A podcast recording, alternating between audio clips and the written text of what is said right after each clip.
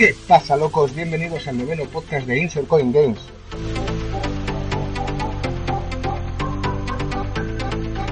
Esta semana vamos a hablar de juegos de estrategia.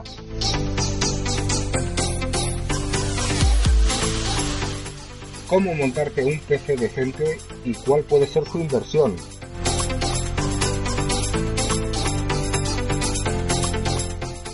La visión de Joaquín jugando al God of War y la mía jugando al Shadow of the Colossus. Y finalmente en la parte off topic hablaremos de la nueva película Infinity Wars.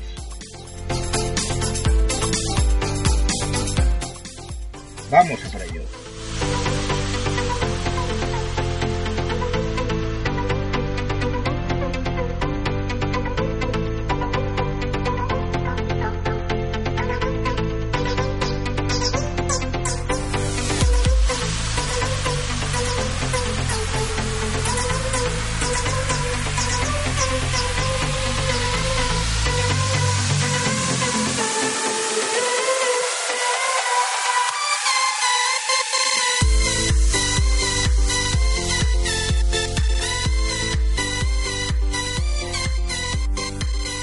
Bueno, pues estamos aquí en el siguiente podcast, el número 9. Hoy estamos solo dos integrantes de Insercoin. Eh, Marco eh, se ha tenido que ausentar, que desde aquí te damos un abrazo muy fuerte, Joaquín y yo. ¿Qué tal, Joaquín, tío? Muy bien, ¿qué tal, gringo? ¿Qué tal, Marco? Espero que nos, cuando nos oigas te estés poniendo moreno y no vuelvas tan blanco como siempre, ¿sabes? sí, es, es un gran momento en el que eh, hemos cogido las riendas de, de este podcast y a pesar de que no esté aquí el, capitán, eh, podemos llevar este barco a buen puerto. Así que, Marco, tío, esperemos que, disfrutes de este podcast como si de un, un oyente se tratase. O sea, como que no tuvieses ni idea, porque de hecho no tienes ni idea de qué vamos a hablar. Así que esperemos que lo disfrutes. Eh, como hemos dicho en la intro, eh, vamos a hablar de varias cosillas. Juegos de estrategia, un poco la evolución desde el punto de vista de Joaquín, desde los inicios, cómo le engancharon hasta el día de hoy. Después hablaremos em, de, lo que es un, vamos, la inversión que es necesaria para tener un PC decente. Eh, veremos que hemos estudiado tres posibilidades, una barata, una media y una cara. Y por último hablaremos eh, yo del Shadow of the Colossus, y Joaquín del God of War, que es a lo que hemos jugado esta semana. En Off Topic hablaremos del Infinity Wars, que, que ya veremos las opiniones de Joaquín.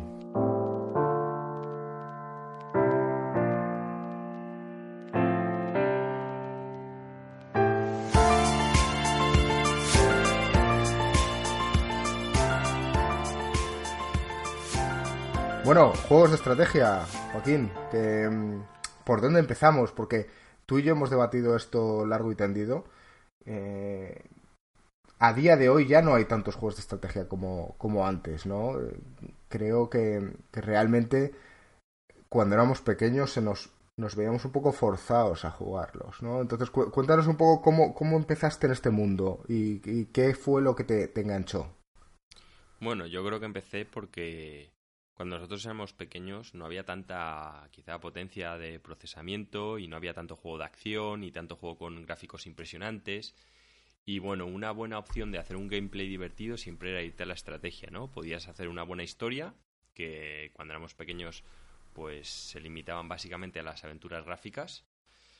O pues hacer juegos de estrategia u otro tipo de juegos, pero vamos, los de estrategia eran entonces bastante más famosos de los que de lo que llegan a ser ahora. Yo personalmente empecé a ver al el Civilization 1 en casa de un amigo. Estaba jugando su hermano mayor y la verdad es que el juego me impresionó. Me lo estuvo él contando un poco por encima y me pareció la leche. Vamos, me, me encantó. Al poco tiempo después, pues empecé a jugar al, al XCOM 2, también en casa de otro amigo. Y bueno, deciros que tanto el Civilization 2 como el, XCOM o el XCOM 1. El XCOM 2 sí fue el que jugué. Y el, Master of Orion son los tres, para mí son de los tres mejores juegos que ha habido siempre de estrategia, porque lo fueron en su día y para mí lo siguen siendo ahora. Pertenecían a una compañía que se llamaba Microprose, que bueno, desgraciadamente quebró Yo creo que por un tema de eh, vender demasiados juegos buenos en poco tiempo, porque la verdad todo lo que hacían eran joyas. No entiendo que, que se fuera a pique por otro motivo que no fuera ese. Una mala gestión, quizás, ¿no? Por una mala gestión, sí. Porque sus juegos, la verdad, eran brillantes, me encantan, me encantaron y la estrategia sigue siendo uno de mis géneros favoritos y en parte es gracias a ellos. Quiero decir, quizás eh, las compañías de antes no se centraban como ahora, ¿no? Que dices, venga, hago un juego, lo saco en tanto tiempo y le saco una rentabilidad. Ellos a lo mejor eh, tenían X programadores y decían, oye, pues eh, vamos a intentar sacar lo máximo en menos tiempo. Entonces quizás ese fue el modelo de negocio que es que no funcionó, ¿no? Sí, sí, porque además es que los juegos de estrategia tienen una vida larga. La verdad es que al Civil 1 le podías echar muchas campañas, yo al 2 le eché bastantes, al Master of también, al XCOM. Entonces, eh, sacar más de un juego así top, o sea, más de uno vale, pero más de dos ya me parece exagerado. Por año me parece exagerado.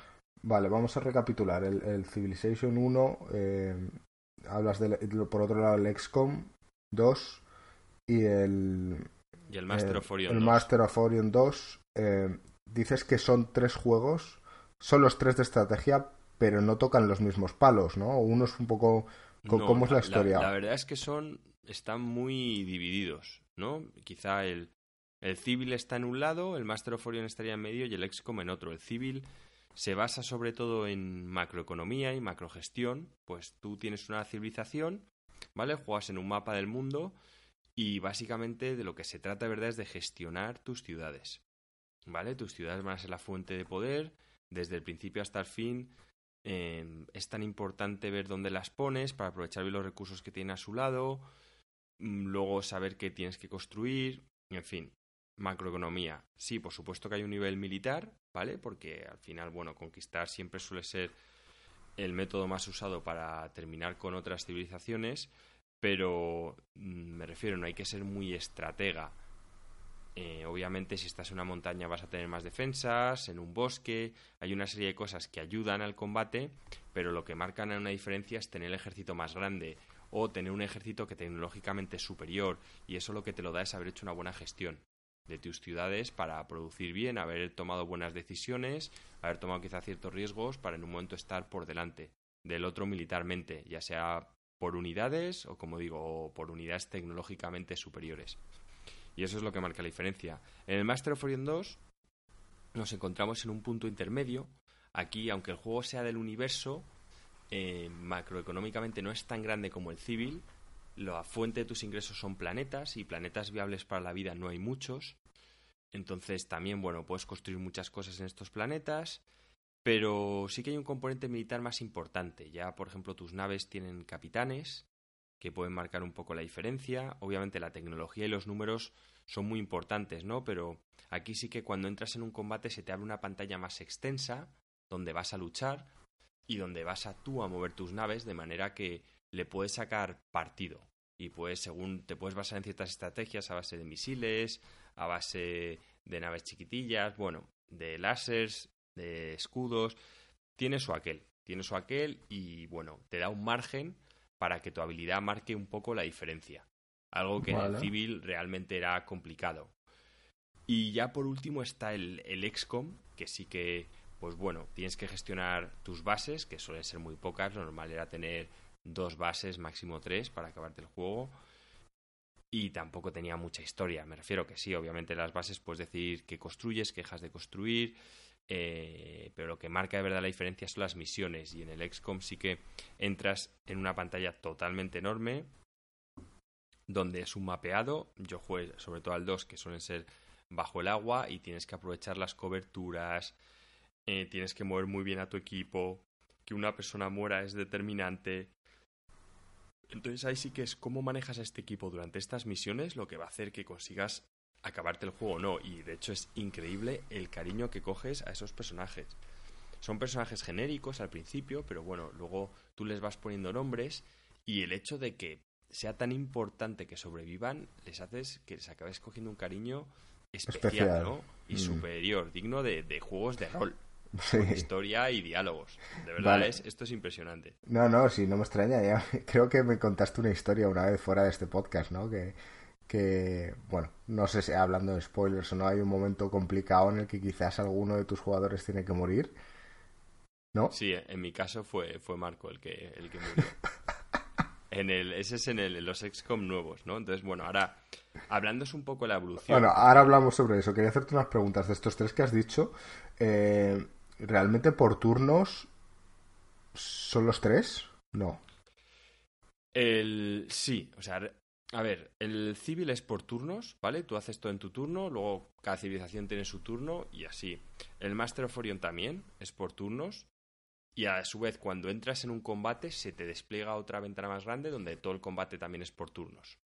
Vale. Y por último, el XCOM. El XCOM mm, tienes un reloj en el que tú puedes avanzar o disminuir el tiempo. ¿Vale? Y pues con el tiempo se van construyendo cosas, pero cuando interceptas una nave y te metes, el tiempo ahí deja de contar y empieza el combate por turnos. Vale, tú, fuera una pregunta totalmente aparte de esto, ¿tú dirías que un buen juego de estrategia debe ser por turnos? Y en segundo lugar, si es por turnos, ¿debería estar limitado por tiempo? Eh, a ver, sí. De verdad yo creo que un buen juego de estrategia debería ser por turnos. Y lo de estar limitado por tiempo depende. Depende.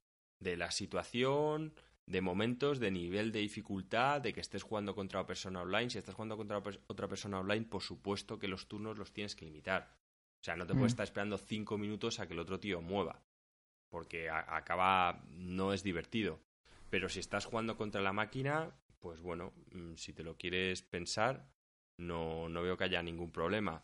Salvo que, que tú mismo te quieras poner esa presión como un tema de dificultad. Pero justo algo que tiene mítico los juegos de estrategia es, por ejemplo, en el XCOM, ese momento donde tienes a un tío ahí en peligro y estás pensando, ¿qué hago? ¿Me la juego? ¿No me la juego? Y a veces le tienes que dedicar mucho tiempo a tomar esa decisión. Y, y quizá ese tiempo que le dedicas la hace tan especial a que hayas tomado. a mí personalmente me gustan. Luego hablaré de juegos de estrategia en tiempo real, por qué no me gustan y puede que lo compartáis conmigo o no, pero vamos, yo soy de turnos. Aparte... Un poco más adelante sí hablaremos de eso, porque a mí me vienen a la cabeza unos pocos y bueno, y luego también yo hablaré un poco de mi experiencia. Pero y me parece que por turnos, Ringo, también para los informáticos creo que lo tiene más fácil a la hora de hacer una inteligencia artificial que en tiempo real. En tiempo real a veces se puede sacar exploits. Mm, eh, la máquina será capaz de actuar según en qué situación se encuentre. Y si puede estudiar la, la situación en cada turno, pues, eh, pues mucho mejor. En tiempo real tendría que hacerlo quizás cada segundo. A nivel procesador eso sería un, vamos, se, se, llegaría bastante alto en los límites de la, de la caché y tal. Pero bueno, sí es cierto que la inteligencia artificial ha avanzado mucho yo creo que en los juegos de hace muchos años las inteligencias artificiales eran eh, ridículas, a veces hacían cosas que no tenían sentido, no te suponían un reto. Pero a día de hoy son, son mucho más complejos. Yo en alguna ocasión he contado la historia de yo cuando estudiaba en la carrera tuve que desarrollar un juego eh, que tenía que tener inteligencia artificial. Era un juego similar a las damas, ¿vale? Y, le poníamos eh, escalas de dificultad y yo recuerdo que en la última escala mm, creo que ninguno de clase podía ganar a cada uno de, los que había creado. Así que si eso lo hice yo en la carrera hace bastantes años, yo creo que a día de hoy los juegos de estrategia en inteligencia artificial, si tienen que basarse por turnos, como era este caso, primero muevo yo y después tú, mm, estará bastante más logrado que antes. Y ya dejando eso a margen, os voy a decir que la evolución que han tenido estos juegos pues fue la verdad muy buena. En el caso, bueno, Microprose que quebró, el Civil pues hicieron el Civil 1, el Civil 2, el Civil 3, creo que ya no era de Microprose el 3, pero bueno, yo el, el 1 lo vi, lo jugué por encima pero muy poquito. Al que jugué realmente es el 2, que me parece que fue el hito, porque el 1 fue el, la idea original, pero el 2 es donde esa idea llegó a, a puntos, vamos, para mí rozó el límite. Luego, obviamente, sobre eso han habido mejoras y tal, pero el 2 ya era un juego súper completo y además para la época donde lo sacaron. Yo, de hecho, lo recomiendo. Y bueno, quizá a día de hoy recomendaría el 4, que ya pues tienes mejores gráficos, algunas opciones más y también está muy divertido. El 5, en cambio, que es el último al que he jugado, a mí personalmente no me gusta. Yo ese lo jugué porque creo que los juegos de estrategia hay un equilibrio muy importante entre las opciones que das y el tiempo que tiene la persona para estudiarlas y para conocerlo. Entonces, sé que en un juego de estrategia es importante tener muchas opciones siempre y cuando no sean absurdas. O sea, al final el Civil 5 te presenta una cantidad de opciones tan grandes que cuando tomas una decisión no sabes a lo que estás renunciando. Y esto para mí es muy importante porque lo que hace que una decisión sea buena es cuando dices, vale, yo quiero esto a cambio de haber reducido, de haber, a cambio de haber mm, pasado de largo o, desechar una opción. Otra, claro, otra para mm. más adelante de la B y la C y conocerlos, ¿vale? Entonces, el tema está cuando yo jugaba al Civil 2, por ejemplo, o al 4 y en el árbol de tecnología decía, bueno, venga, ahora quiero estudiar la rueda pues a lo mejor sabía las ventajas que estaba ganando por estudiar la rueda, pero también lo que estaba perdiendo, que podía haber sido pues estudiar el, grano de trigo o el no sé qué, ¿sabes? Lo tenía muy claro. Y eso mm. en el 5 es inviable. O sea, ya el Civil 2 y el 4 tenían un manual de instrucciones tocho, lo del 5, vamos, o sea, es que, que hay que leérselo, dedicar demasiado tiempo, o sea, hay demasiadas cosas. ¿El manual hay que leérselo? El manual, yo del, del 2 o del 5, no entero, pero hay cosas que sí. Por ejemplo, cómo influye un gobierno, sí que lo tienes que saber. Y el árbol de tecnologías, también lo tienes que saber. Vale. O sea, ¿qué te da cada cosa? Eh, quiero decir, esto no lo puedes aprender mientras estás mm, jugando.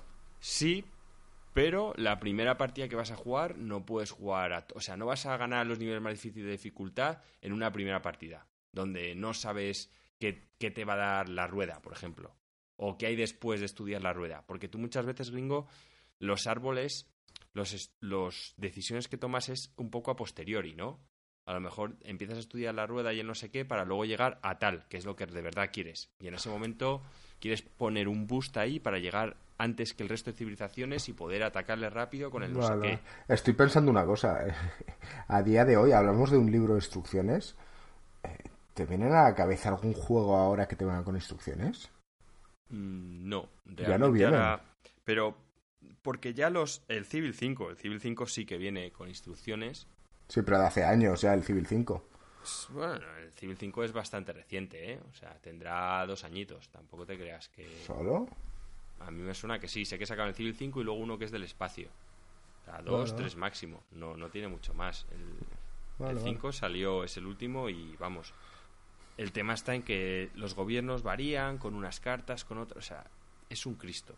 Hay demasiadas opciones. Y claro, yo no tengo tiempo material para estar estudiándomelo todo.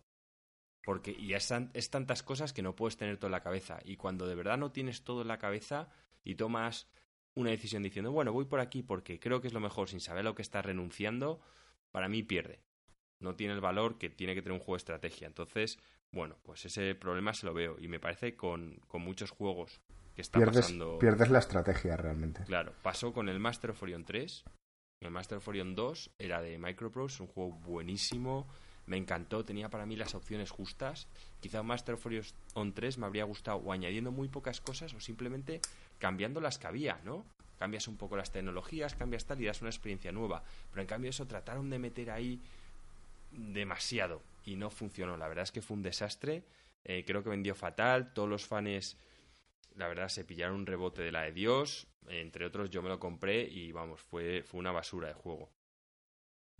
Pero Firaxis, en cambio, que es una compañía que se quedó con mucha gente de Microprose, siguió haciendo el Civil, hizo los Civil actuales, hizo el 4, hizo el 5 y sobre todo hizo el XCOM también, que hizo el XCOM 1 y 2 de los nuevos que de hecho el XCOM 1, Game Trailers le dio juego del año, para mí le echaron un par de huevos porque competía con juegos visualmente espectaculares, tal, y gráficamente era un juego que, vamos, estaba bien en relación con los XCOM antiguos que ya los ves y huelen. Pero lo que tenía increíble era la estrategia. El cariño que cogías a tus personajes era brutal.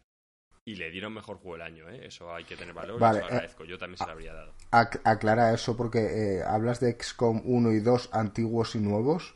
¿Qué, qué pasa? Sí. ¿Han hecho un remaster o...? o Bueno, yo, yo creo que han hecho un poco como el God of War.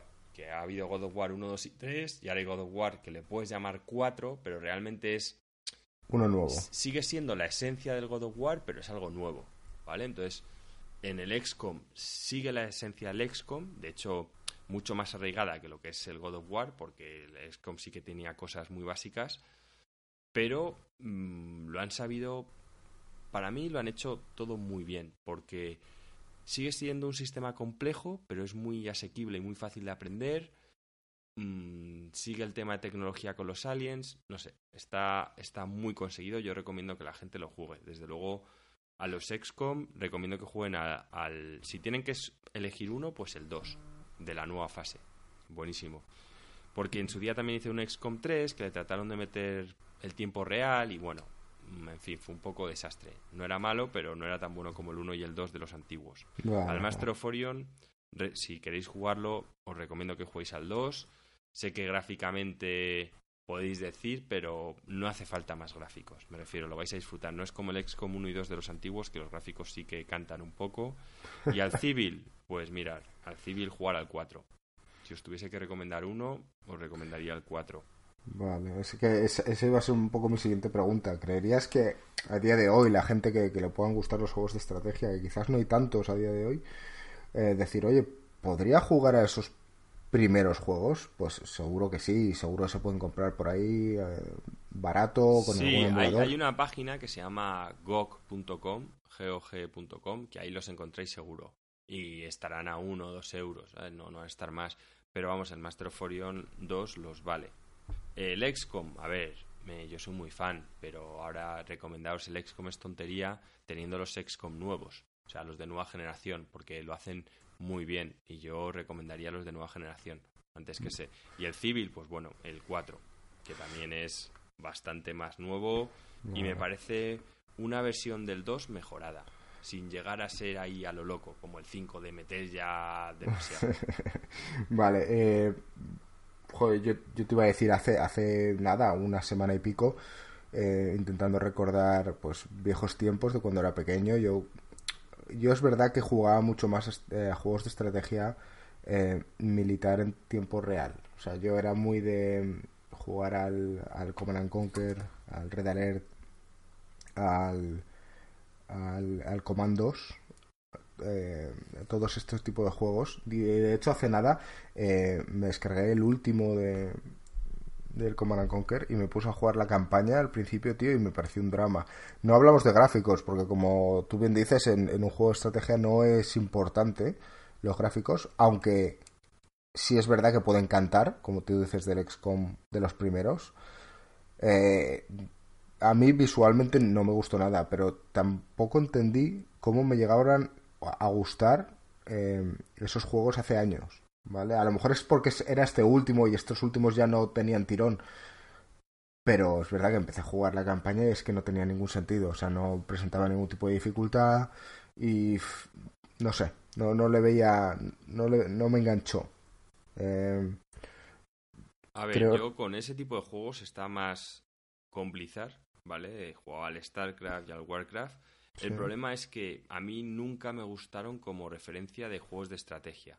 Mm. Sí que es cierto que a diferencia de los juegos de estrategia tradicionales, las campañas del StarCraft y del Warcraft son muy ricas en historia. O sea, hay un trasfondo detrás, hay unos vídeos, unas secuencias animadas muy guapas. Entonces, en cuanto a disfrutar de la historia, sí que lo recomiendo, pero eh, la experiencia multijugador no me gusta porque estos juegos son para mí lineales. Eh, no se basa en una estrategia, se basa en lo rápido que construyas. eso es. Y eso no me gusta nada. porque- Sí, pero, pero eso es la, la gran diferencia, no está en la campaña, sino está en el modo multijugador. Claro, a ver, pero está en el modo multijugador, gringo, porque la campaña realmente eh, no necesita que construyas rápido, eh, porque es más fácil. Porque es más Realmente, estrategia, realmente. mm, como lo quieras ver, pero si tú en la campaña en las que puedes construir, porque no en todas las misiones puedes construir, en algunas te dan unas tropas y ya está, en las que puedes construir, si tú construyes de la forma rápido, te lo vas a pasar mucho antes. Ya. Sí, es lo que dices, ¿no? Que hay manuales por internet donde... Que te dicen exactamente lo, que, tienes, que, construir. Y a mí no, no, me gusta. Pues me parece que es unos juegos donde se premia más la habilidad que el cerebro. Porque al final el cerebro es simplemente un tío que se ha dedicado a probar y que es más rápido a la hora de recoger recursos. Y bueno, pues lo que funciona, funciona, ya está. O sea, es que no hay A, B o C, no es A. Si tienes que construir siete trabajadores, son siete trabajadores, luego tal, luego, no sé, no, no me gusta nada y ese es el problema, que cuando juegas en Internet, pues todo el mundo va igual entiéndeme, todos los que saben jugar y los que no, cuando ganas, pues le ves que es típico tío que no tiene puta idea de lo que hay que construir. Sí, pero eh, esto pasa en cualquier juego competitivo, ¿eh? ahora que lo pienso. Eh, lo hablaba con Marco la última vez que decía, no, yo cuando juego al Dragon Ball contra alguien, se nota que el, que el que juega de nuevas siempre hace un ataque que es ir hacia el tío. Y una de las primeras cosas que, que la gente ya tiene evolucionado o que ha aprendido es eh, si ya tienes un poco de experiencia vas a tener que esperar. Entonces ves al novato siempre que viene haciendo lo mismo y siempre sabes cómo pararle. Pues eh, en este tipo de juegos de estrategia multiplayer igual. O sea, realmente el que ya está más avanzado y sabe exactamente lo que hacer, lo va a hacer. Eh, mm, puede llegar a hacer el juego aburrido, porque efectivamente es lo mismo de siempre. O sea, cada vez que empiezas una base vas a hacer lo mismo y pierde la gracia. Es que, además los cinco primeros minutos o diez primeros minutos es que son exactamente iguales. O sea, haciendo lo mismo. Hasta que ya empieza a haber un poco de jaleo. Entonces, bueno. Pues pierde la gracia. Y cuando hay un poco de jaleo, lo que marca la diferencia es que puedas mantener a tus tropas luchando a la vez que construyes. O sea, que no tanto como las mueves en el combate, sino que puedas estar pendiente de tus tropas mientras sigues construyendo. O sea, mm. es un tema de habilidad. De ser rápido con los dedos y de ser rápido con el mouse. Y a mí, pues no, no me gusta personalmente. Otro que sí que me gustó mucho era el Heroes of Might and Magic. Esta saga, pues bueno, al 1 y el 2 los jugué, lo que pasa es que eran cutrillos. Con el 3 creo que cogieron su punto álgido en cuanto a gráficos, en cuanto a variedad de opciones. Podías jugar con otros compañeros todos en el mismo PC, incluso aliados unos contra la máquina. La verdad es que era muy divertido. Era un juego donde lo importante eran los castillos. Los castillos te permitían construir tropas y había alrededor pues minas que te proporcionaban recursos, ¿no? Entonces las tropas no eran independientes, solo podían ir a cargo de un héroe y este héroe pues bueno iba subiendo de nivel según luchabas, que te matasen a uno era un poco drama. También podía recaudar a más héroes. Vale. Y la verdad estaba muy divertido. Las tropas, la verdad, molaban. Tenían varios ejércitos de humanos, de orcos. Estaban de no muertos. Interesante divertido y yo me pasé, vamos a decir, un año o más de un año viciándome mucho en casa de Alex con él y con Will, los tres, nos echamos unos vicios tremendos y nos lo pasamos muy bien. Luego sacaron el 4 y de nuevo pecaron de lo mismo que pecó el Civil 5, o sea, le añadieron tantas cosas, era absurdo, o sea, las campañas gringo eran absurdas, la cantidad de niveles que podía tener un héroe era absurdo. Entonces, una partida para jugar con un amigo contra la máquina se hacía tan larga es que hay un punto. Igual, tú piensas un juego de mesa. Un juego de mesa es divertido si la partida dura entre, yo qué sé, media hora, 45 minutos. Acuérdate ya si se alarga. ¿Te acuerdas al juego de mesa que jugamos de Juego de Tronos? Ya, sí, sí. Hombre, 45 minutos me parece corto. Una buena partida de un juego de mesa quizás puede durar dos horas. Pero, es lo que tú dices. Dos horas ya es. Estás forzando porque hay mucha gente que cuesta reunir para ese tiempo. Vale, sí. Yo, si tuviese que hacer un diseño de un juego de mesa, lo diseñaría para entre media o una hora, media hora o una hora, más o menos como lo haría yo. Y según sea el juego igual, pues con las partidas en, un este también. O sea, tú cuando juegas, un, por ejemplo, eso es un punto fuerte que tienen los juegos de deportes o de luchas. Que tú cuando empiezas a jugar una partida al FIFA o cuando empiezas a jugar a una partida al Street Fighter, sabes lo que va a durar. O sea, sabes que son, por ejemplo, en Street Fighter, eh, cinco minutos. Y luego, pum, empiezas otra. Pues esto se alargaba demasiado, tío. Era demasiadas opciones, eh, se fliparon con la cantidad de clases que pusieron a los héroes.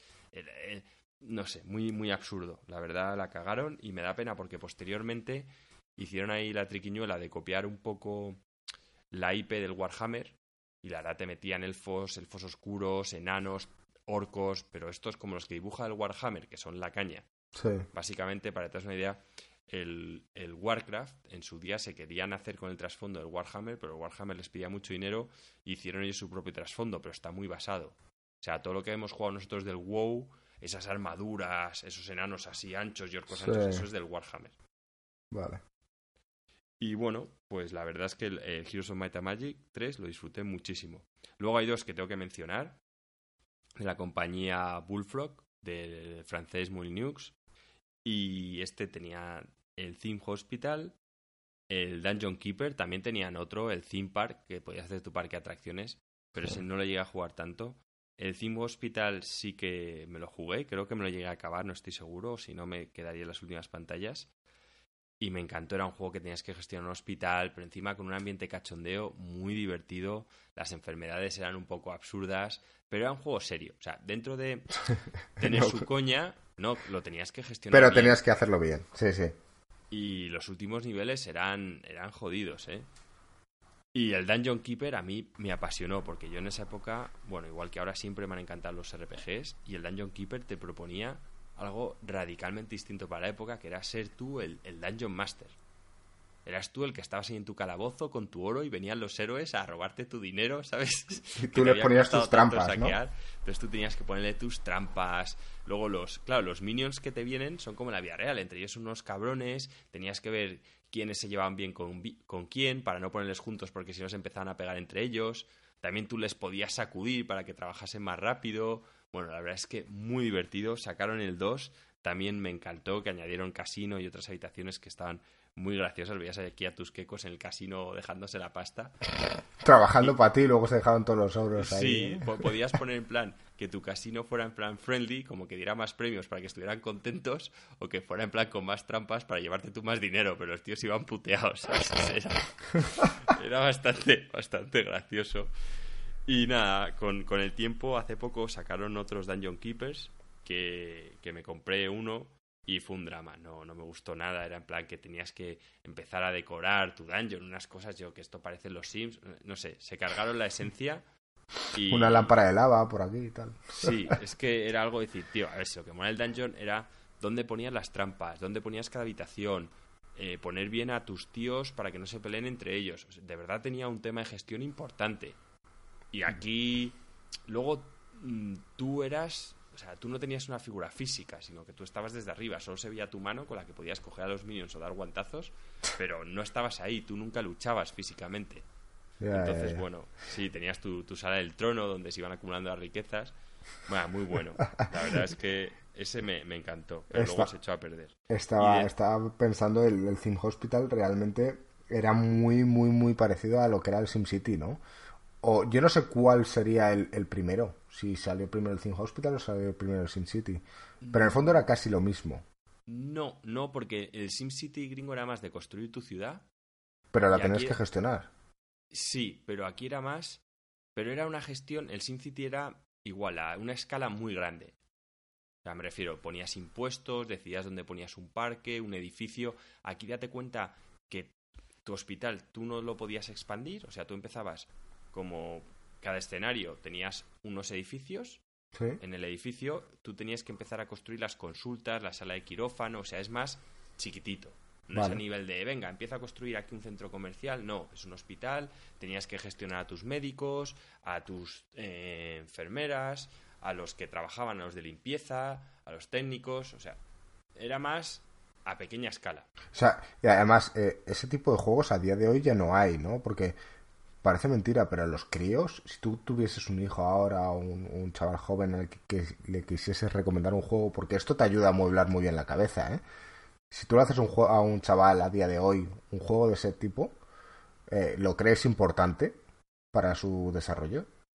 Yo sí, y además eh, he oído la noticia que van a sacar un 5 Hospital nuevo, que yo me compraré porque dicen que quieren conseguir la esencia del antiguo y demás. Lo que pasa es que me parece que son juegos que lo tienen más difícil a la hora de competir porque no entran por los ojos. Porque en nuestra época el 5 Hospital sí que entraba por los ojos porque era un juego que incluso gráficamente, para lo que había entonces, pues joder, tú lo jugabas y decías, mola. Semi 3D, ¿no? Quizás. Semi. Ahora tú no puedes invertir una cantidad de dinero impresionante para hacer que un médico luzca como Kratos en un juego de estrategia. Prefiero no, no es ahí donde va la inversión. Entonces, cuesta, porque los niños quieren ir a cosas más fáciles, o es, yo creo, típico hijo de ciencias que se lo puedes poner como pequeños retos, porque al final eso es lo que son los juegos de estrategia, es un reto para tu cerebro. O, cuesta, cuesta. Bueno, ahí tienen que estar los padres o quien sea para coger y recomendar este tipo de juegos.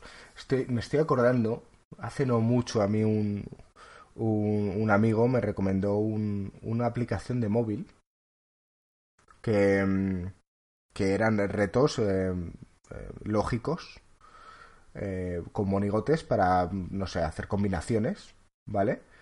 Pero que incluso enseñaban a quien lo hacía a programar. Entonces, cada acción que, hacía, que incluías era un movimiento, derivaba a que fuese una línea de programación. Entonces casi que aprendías a programar jugando. Pues con estrategia. me parece muy buena idea. O sea, yo partiendo de la base que yo ya esto os lo he comentado, bueno, aquí fuera de, del podcast, a mis amigos les he dicho que el primer país que tenga dos dedos de frente y haga de la programación una asignatura obligatoria desde prácticamente parvulitos, en una generación va a subir mucho ese país. Porque el problema es que a día de hoy aún hay gente que concibe la informática como una opción de estudiar, en plan, ah, tú que eres informático, y yo ya no lo considero como una opción. O sea, a mí ya me parece que la informática debería ser como el inglés. O sea, es una herramienta que tienes que tener sí o sí, como unas matemáticas básicas, ¿sabes? Solo que yo a programación ni siquiera voy a básico.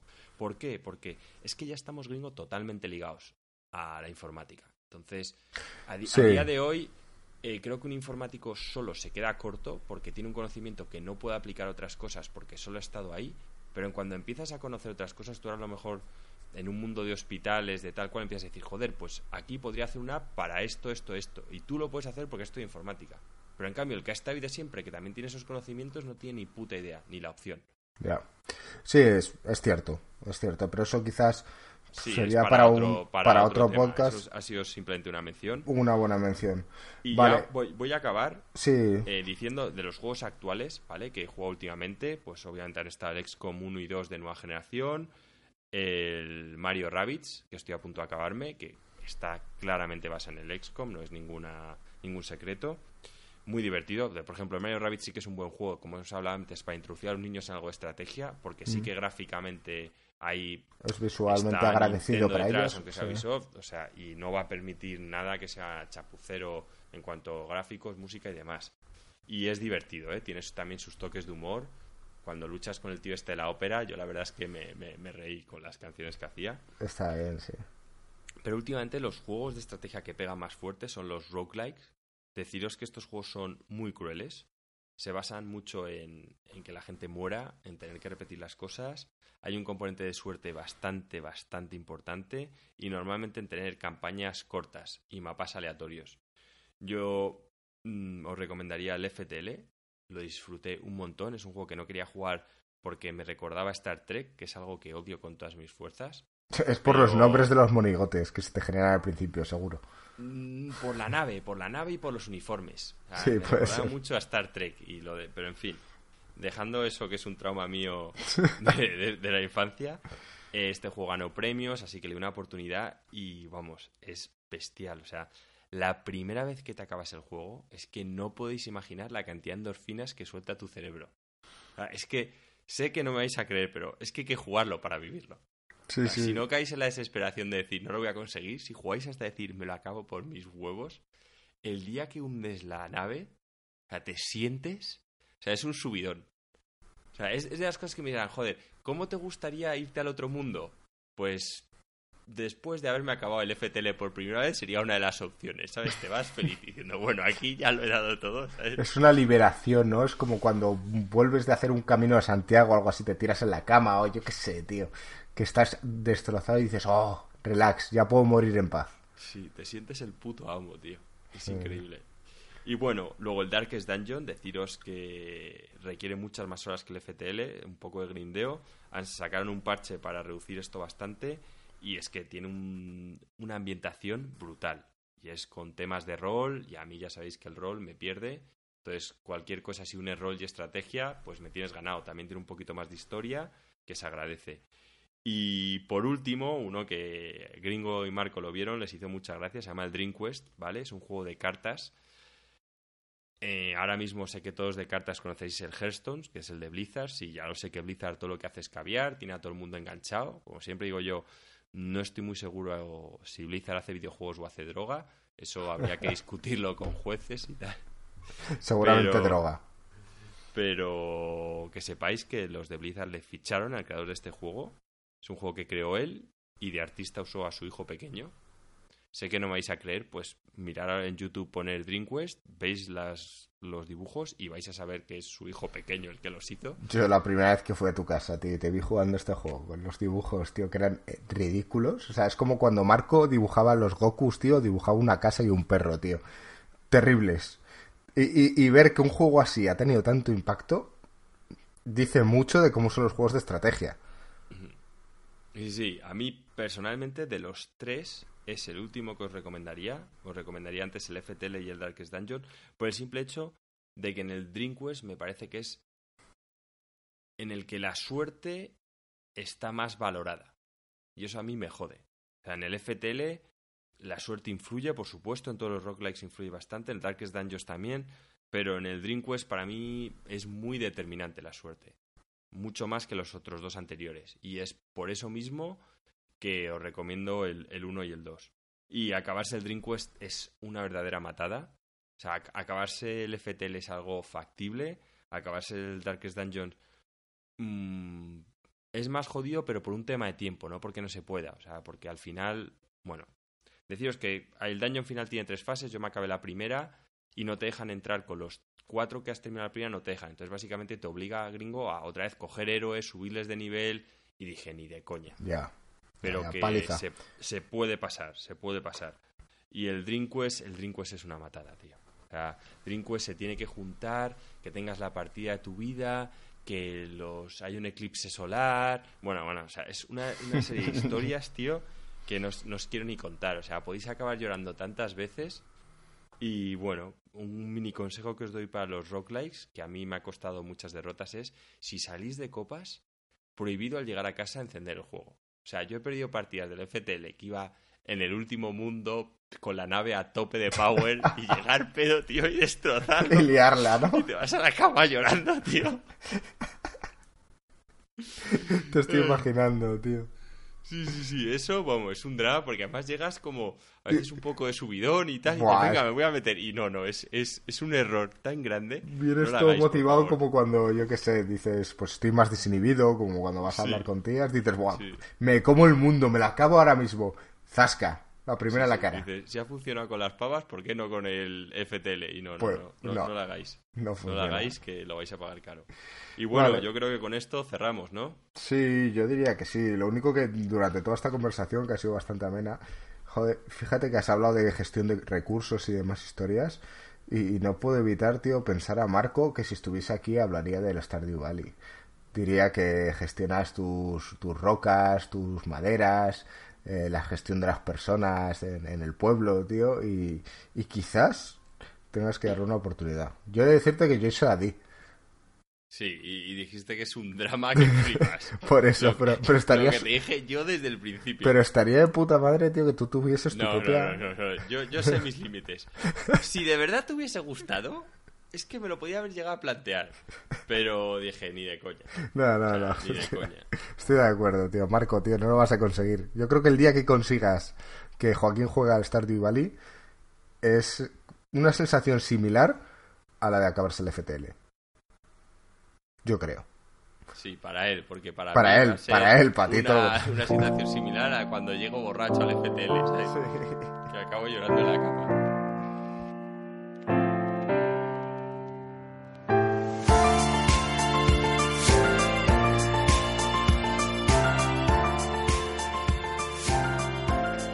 Bueno, pues vamos a hablar de, de, de, los peces decentes y su inversión, si te parece, ¿vale? Eh, yo eh, es un tema que, está ahí en la calle. O sea, tú vas por la calle, tío, y la gente te para y te dice, tío, necesito comprarme un PC. ¿Qué hago? ¿Me compro uno que ya está montado y que te lo venden en grandes superficies o me lo monto por piezas?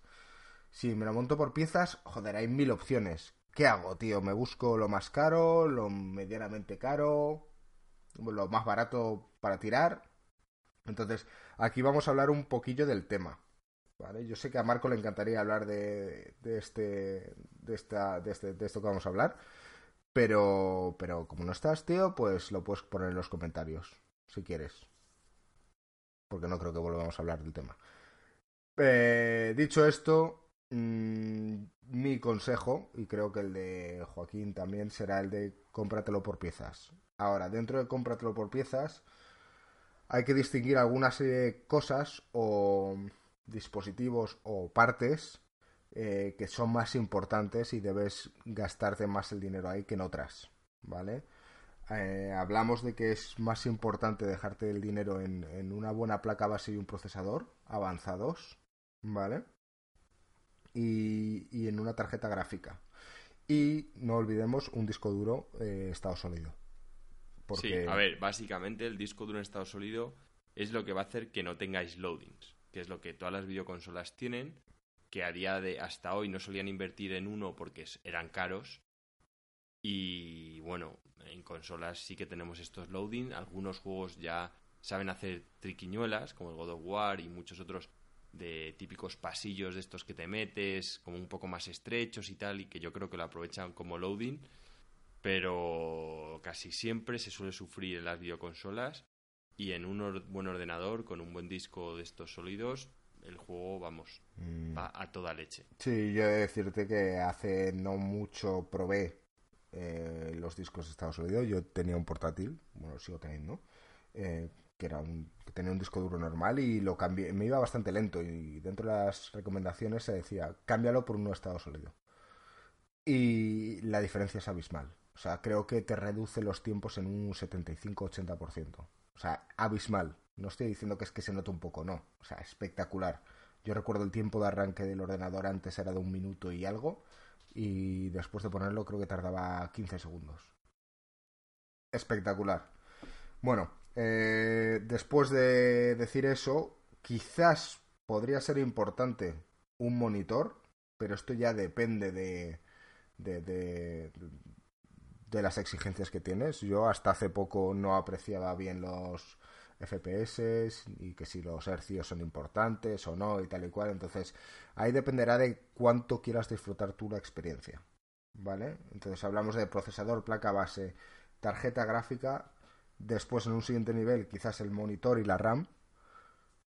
¿Vale? Y ya por último, en la escala más baja, donde te deberías dejar el menor dinero posible, es en el resto de elementos. Que hablamos del ventilador, la alimentación, eh, tarjeta de sonido, teclado y ratón, salvo que seas el típico super friki que necesites un mogollón de botones en el ratón, eh, altavoces y cascos, eh, una tarjeta de red que es importante porque si quieres competir mejor que sea con un Ethernet cableado que no por wifi y un, Windows porque te podrías instalar cualquier otro sistema operativo pero realmente eh, los juegos donde más están aprovechados a día de hoy es en Windows dicho esto pues eh, hemos hecho tres ramas la barata la media y la cara dentro de la barata elegimos un, un Intel i5, en la media un i7 y en la cara una AMD. ¿Vale? Todos de entre 3,2 y 3,6 hercios y, diferentes placas base. Mm, ¿Qué diferencias hay aquí? En los más caros generalmente tienes muchos más slots para añadir eh, memoria RAM. ¿Vale? Eh, es importante si quieres pensar en un futuro a largo plazo cuantos más slots tengas mejor, ¿vale? Y sobre todo la capacidad a la que puede ir cada slot. Eh, estos van, toleran cerca de 16 gigas por cada slot y todos tienen casi 8 huecos, o sea, puede llegar a 128. el barato que hemos buscado aquí, como mucho llega a 32 gigas. Pero claro, se nota en el precio. Ahora vamos a hablar de dinero. O sea, el más barato te puede salir por 250 euros y los otros dos te salen entre 500 y 1100. O sea, hay un abanico bastante amplio. Dependerá de cada uno lo que se quiera dejar, ¿vale? Eh, luego pasamos a las gráficas. Como hemos dicho, mmm, las hay baratas y caras. Ahora, una manera de pensar es, mmm, voy a invertir en una tarjeta gráfica normalucha y me dura un año y medio, dos años y luego me cambio a otra. O me compro una super cara, pero yo creo que es excesivo porque eh, la tecnología está avanzando tan exponencialmente que lo que hoy es la bomba, en un año ya se ha quedado del montón. Entonces, yo buscaría también un punto medio. Creo que alguna vez lo he debatido con Joaquín, que lo suyo sería pillarte los elementos potentes en el ordenador y la tarjeta gráfica buscarte una normal para cambiarla a los tres años, ¿no? Sí, a ver, normal dentro de que si estamos hablando de gamers, yo Pero diría de, la, de la gama la 70. Sí, digamos que De eh, las hay... Nvidia, tirar, ahora está la 1070, pues la 1070, que aún así es un pastizal, pero Sí. la 80 y la Titan ya es exagerado. Sí, que no, no compensan. Digamos que hay, hay cuatro niveles, la, ahora la 60, la 70, la 80 y la Titan, ¿vale? Eh, la 60 es la más casual para tirar, eh, la 70 es un nivel superior para ese gamer que necesita un poquito más que lo básico. La 80 es pro, o sea, está bastante bien. Y la Titan es como, yo qué sé. Eh, vamos a meter toda la mierda nueva que hay para venderla más cara. Yo creo que no es, no es lo que, lo que estamos buscando. Mm, em, si hablamos en precios, te puedes encontrar una tarjeta gráfica baratita por 190, una mediana, como puede ser una 1070 por cerca de 400-500 euros, ¿vale? Sobre todo si la puedes buscar mm, segunda mano, que hay mucha gente que las compra ahí al año, se ha cansado y ha querido mejorarle y las vende y suelen estar en buen estado. Si hablamos, yo he visto 1080s por 1100 euros y no he llegado a mirar las titanes, que eso supuestamente es un nivel más alto y debe ser una burrada. Pero claro, si ya te pones a pensar, bah, me quiero montar el ordenador caro, 1100 de procesador y placa base, más otros 1100 de gráfica, ya estamos en 2200 euros. Sin contar el resto de cosas, porque estamos hablando de montar tu ordenador con todo, o sea que hasta te tienes que comprar la caja. Entonces, yo creo que es disparatado. Yo creo que es disparatado.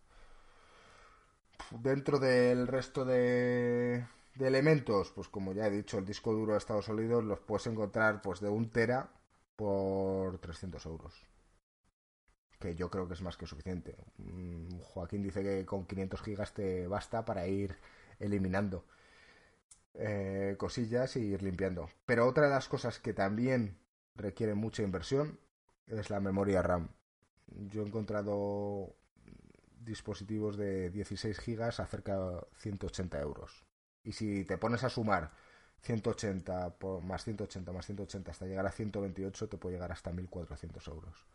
O sea, una burrada. Obviamente yo lo que recomiendo es mmm, cómprate como mucho 32 gigas para tirar ahora y según vayas necesitando a lo largo de los años vas añadiendo.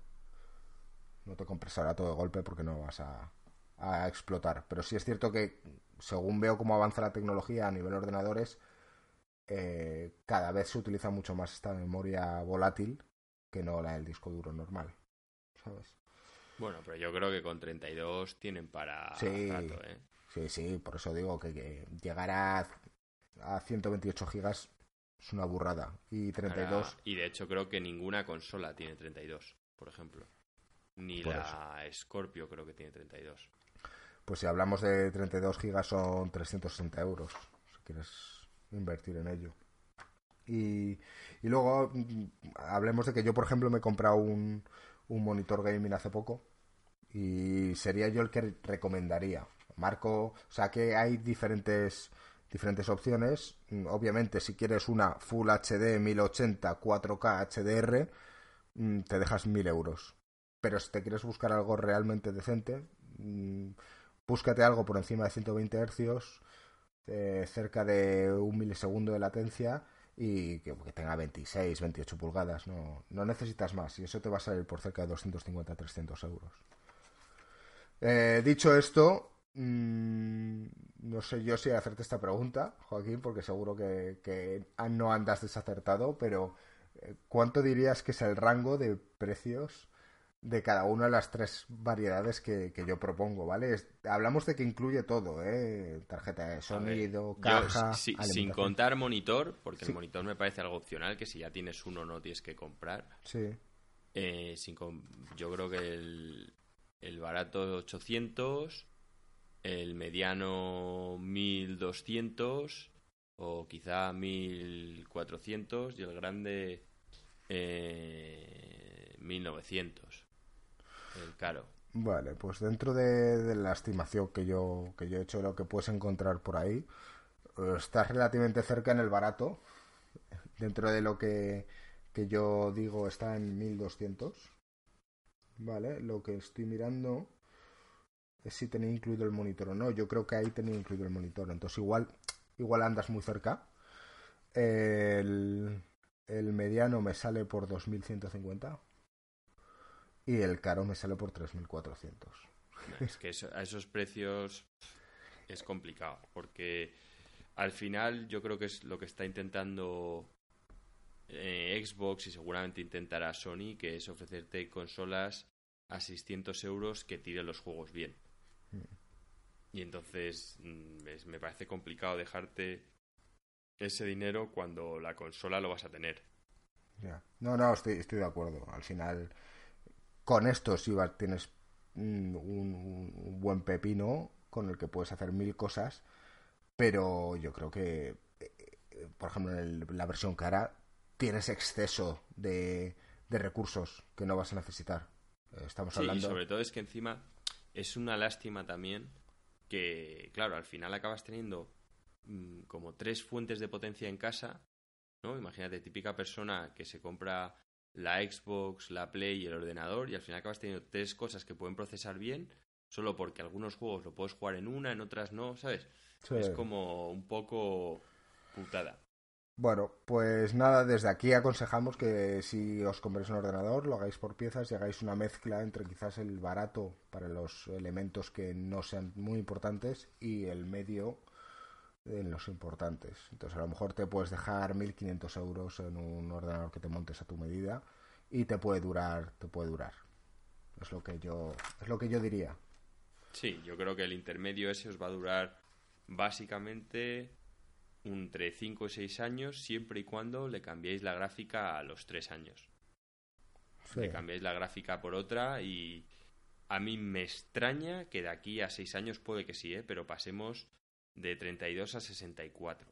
O sea, 32 yo creo que es lo que van a tener las consolas en 4 años de RAM. Mm, sí, yo también lo creo. Lo que pasa también es lo de siempre. Tenéis que saber que las consolas, todos los juegos los hacen muy, muy definidos para ese hardware y los ordenadores también, entre que lo usas para otras cosas, les vas metiendo mierda, eso también influye, tío. Sí. Y al final la consola está un poco más limpia. Sí, sí no la puedes tocar.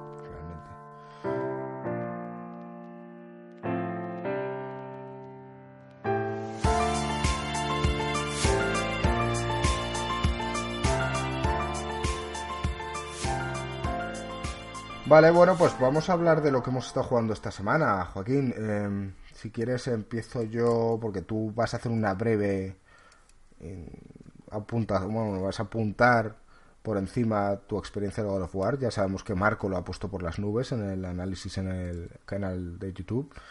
Pero yo voy a hablar de que ya por fin me, me acabé el Shadow of the Colossus. Hablé de que lo empecé hace unas semanas en este podcast pero lo había dejado apartado porque, bueno, estaba liado con, otras cosas, estaba jugando al Far Cry y, bueno, quería jugarlo cuando me pudiese grabar, que de hecho ya lo he hecho y quizás hago un montaje para, para algún vídeo en YouTube.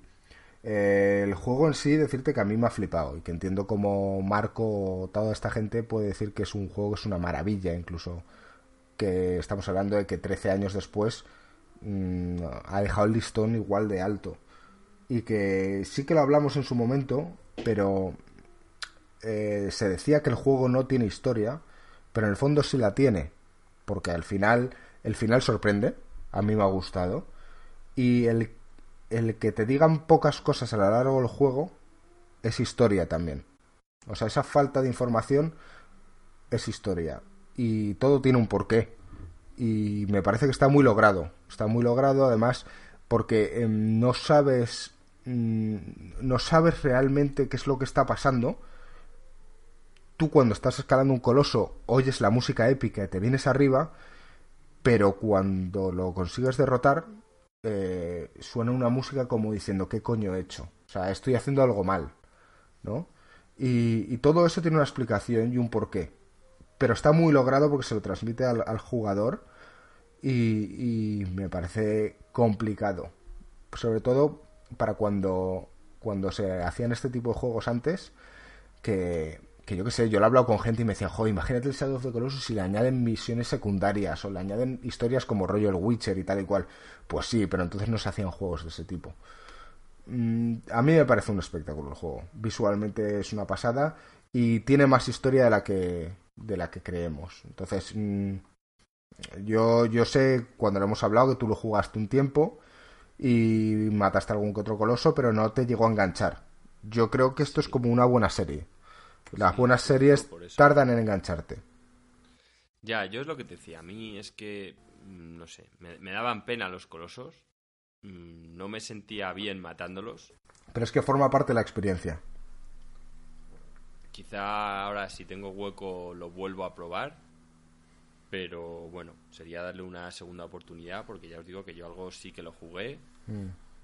Y como juego también me parece que no ofrecía muchas otras cosas porque yo creo que ya ponía límite, eh, se ponía límite él a sí mismo con los combates que hacía.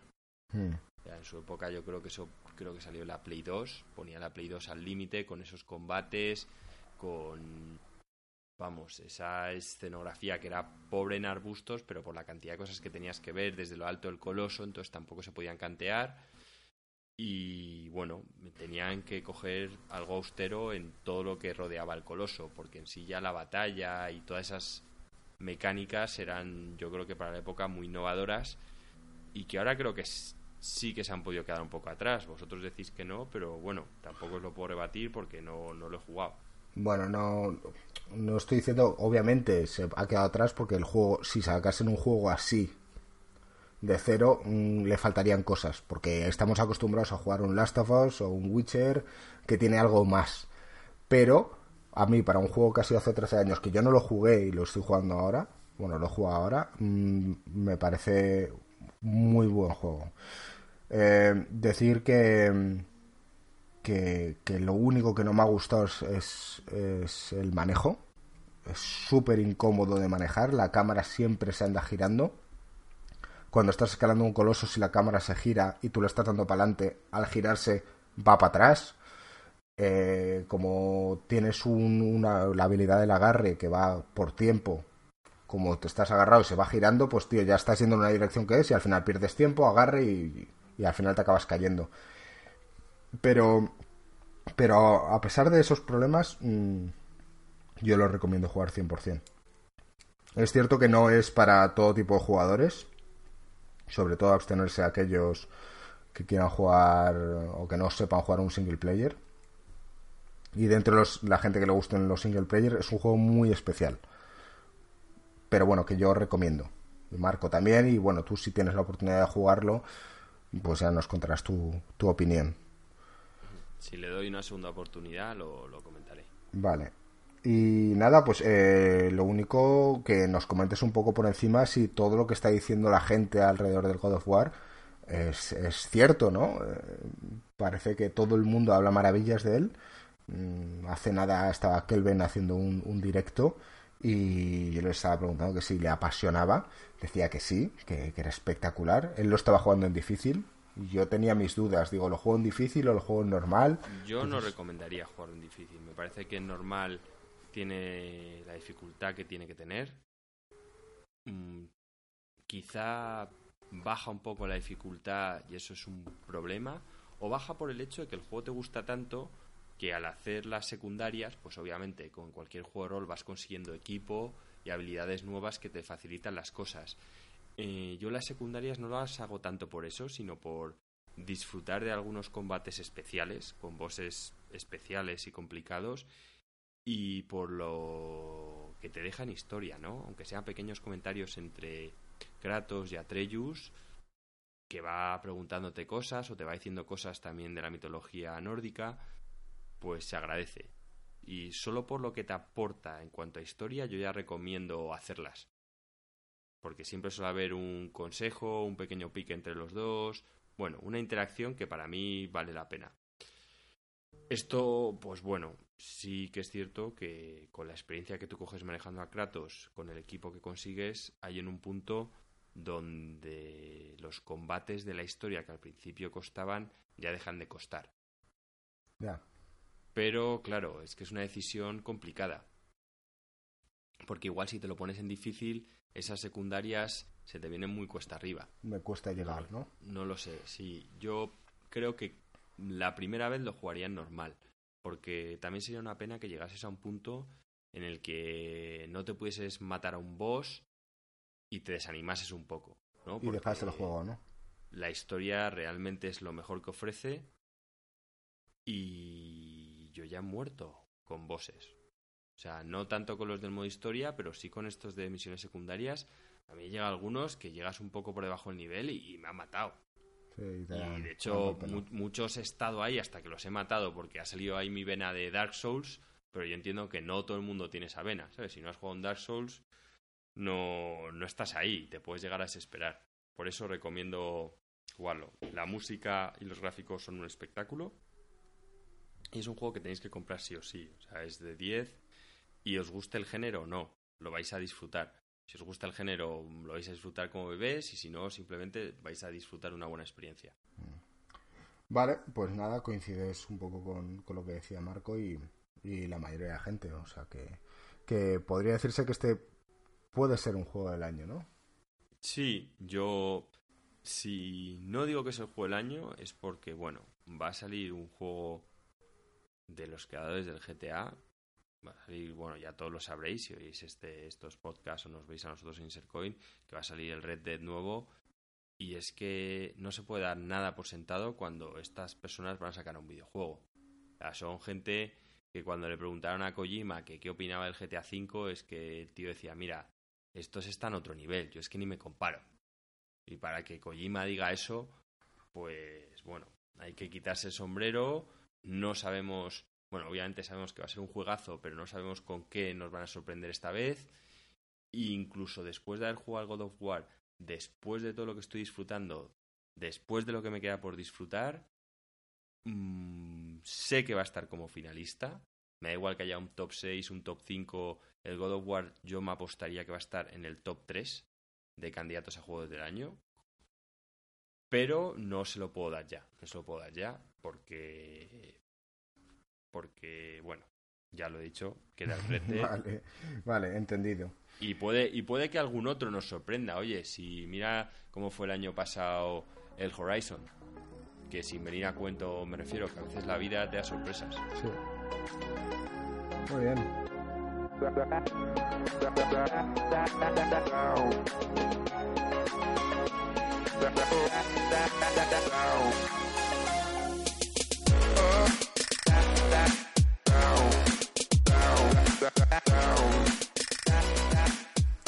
Eh, Infinity War, Joaquín, cuéntame, ¿la has visto?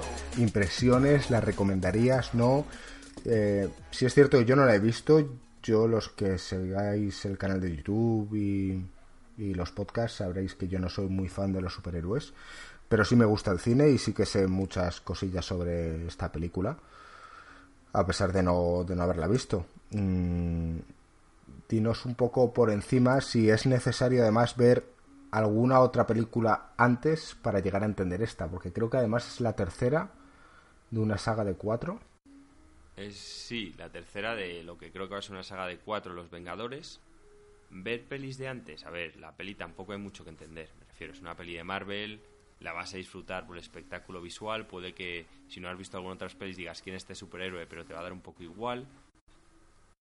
Y yo tampoco es que sea un gran fan de películas de superhéroes. Sí que es cierto que las de Deadpool me encantaron.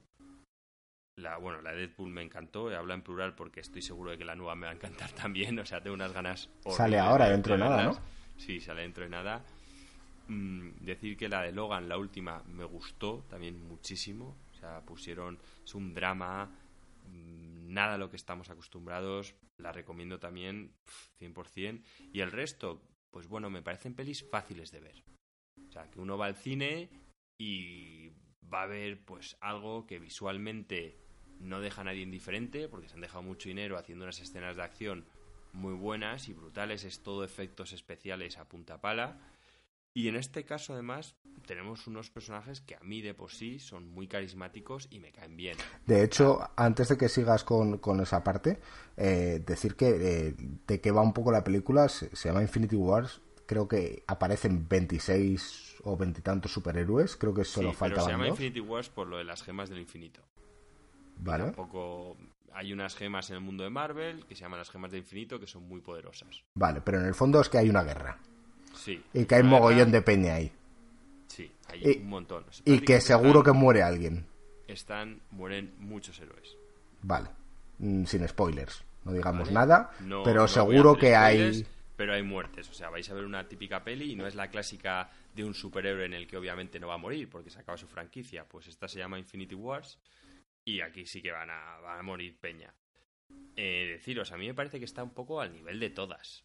Eh, hay, hay, algunas excepciones que son dramáticas. La del Capitán América, la primera, pues es un drama que te quieres morir. La de Thor, la primera, muy mala. La segunda, malilla también. La tercera, en cambio, ya me hizo gracia. Ya se lo tomaron de otra forma y hay mucho chiste, mucho punto. Aquí, pues bueno, tienes a Tony Stark, que es tío bastante carismático. Son cuatro, cuatro historias, ¿vale? Sin haceros spoilers, pero va a haber cuatro héroes principales, una es una historia, la historia de Tony Stark, la historia de Thor, la historia del Capitán América y luego la historia del, del villano principal que se llama Thanos. A mí personalmente la que más me gusta es la de Thanos, así como a todos se les ven disfrutando el papel y echándose unas risas y demás, Thanos, el tío se lo toma muy en serio. Ves las motivaciones que hay detrás de lo que hace, el peso de las decisiones que toma, cómo trata de ser un ser justo en una galaxia caótica. Y tiene sentido, ¿no? O sea, mm, tiene lógica. Sí que lo tiene. Y, y, incluso hasta mérito lo que, lo que está haciendo, lo que le cuesta, lo que sacrifica el tío. No es el típico villano que es un tirano porque sí. Y mata gente porque sí. Y disfruta matando. O sea, no es el clásico villano sencillo. De hecho, este le ves que hace mucho hincapié en su historia, en presentártelo. Y el actor que hace de él lo brinda. Ahora es el de que salió de las últimas de X-Men. Es un tío bastante famoso. Ahora no me viene el nombre a la cabeza. Pero vamos, la verdad es que esta, a mí es la historia que más me gustó. Y como película, ya os digo, me parece la típica peli de 7 de Marvel. Hmm. Simplemente, pues que tenéis a todo el puto equipo ahí metido. Vale, yo creo que además Marvel lo que ha intentado hacer es unificar a todos los fans de cada uno de los superhéroes en una sola película.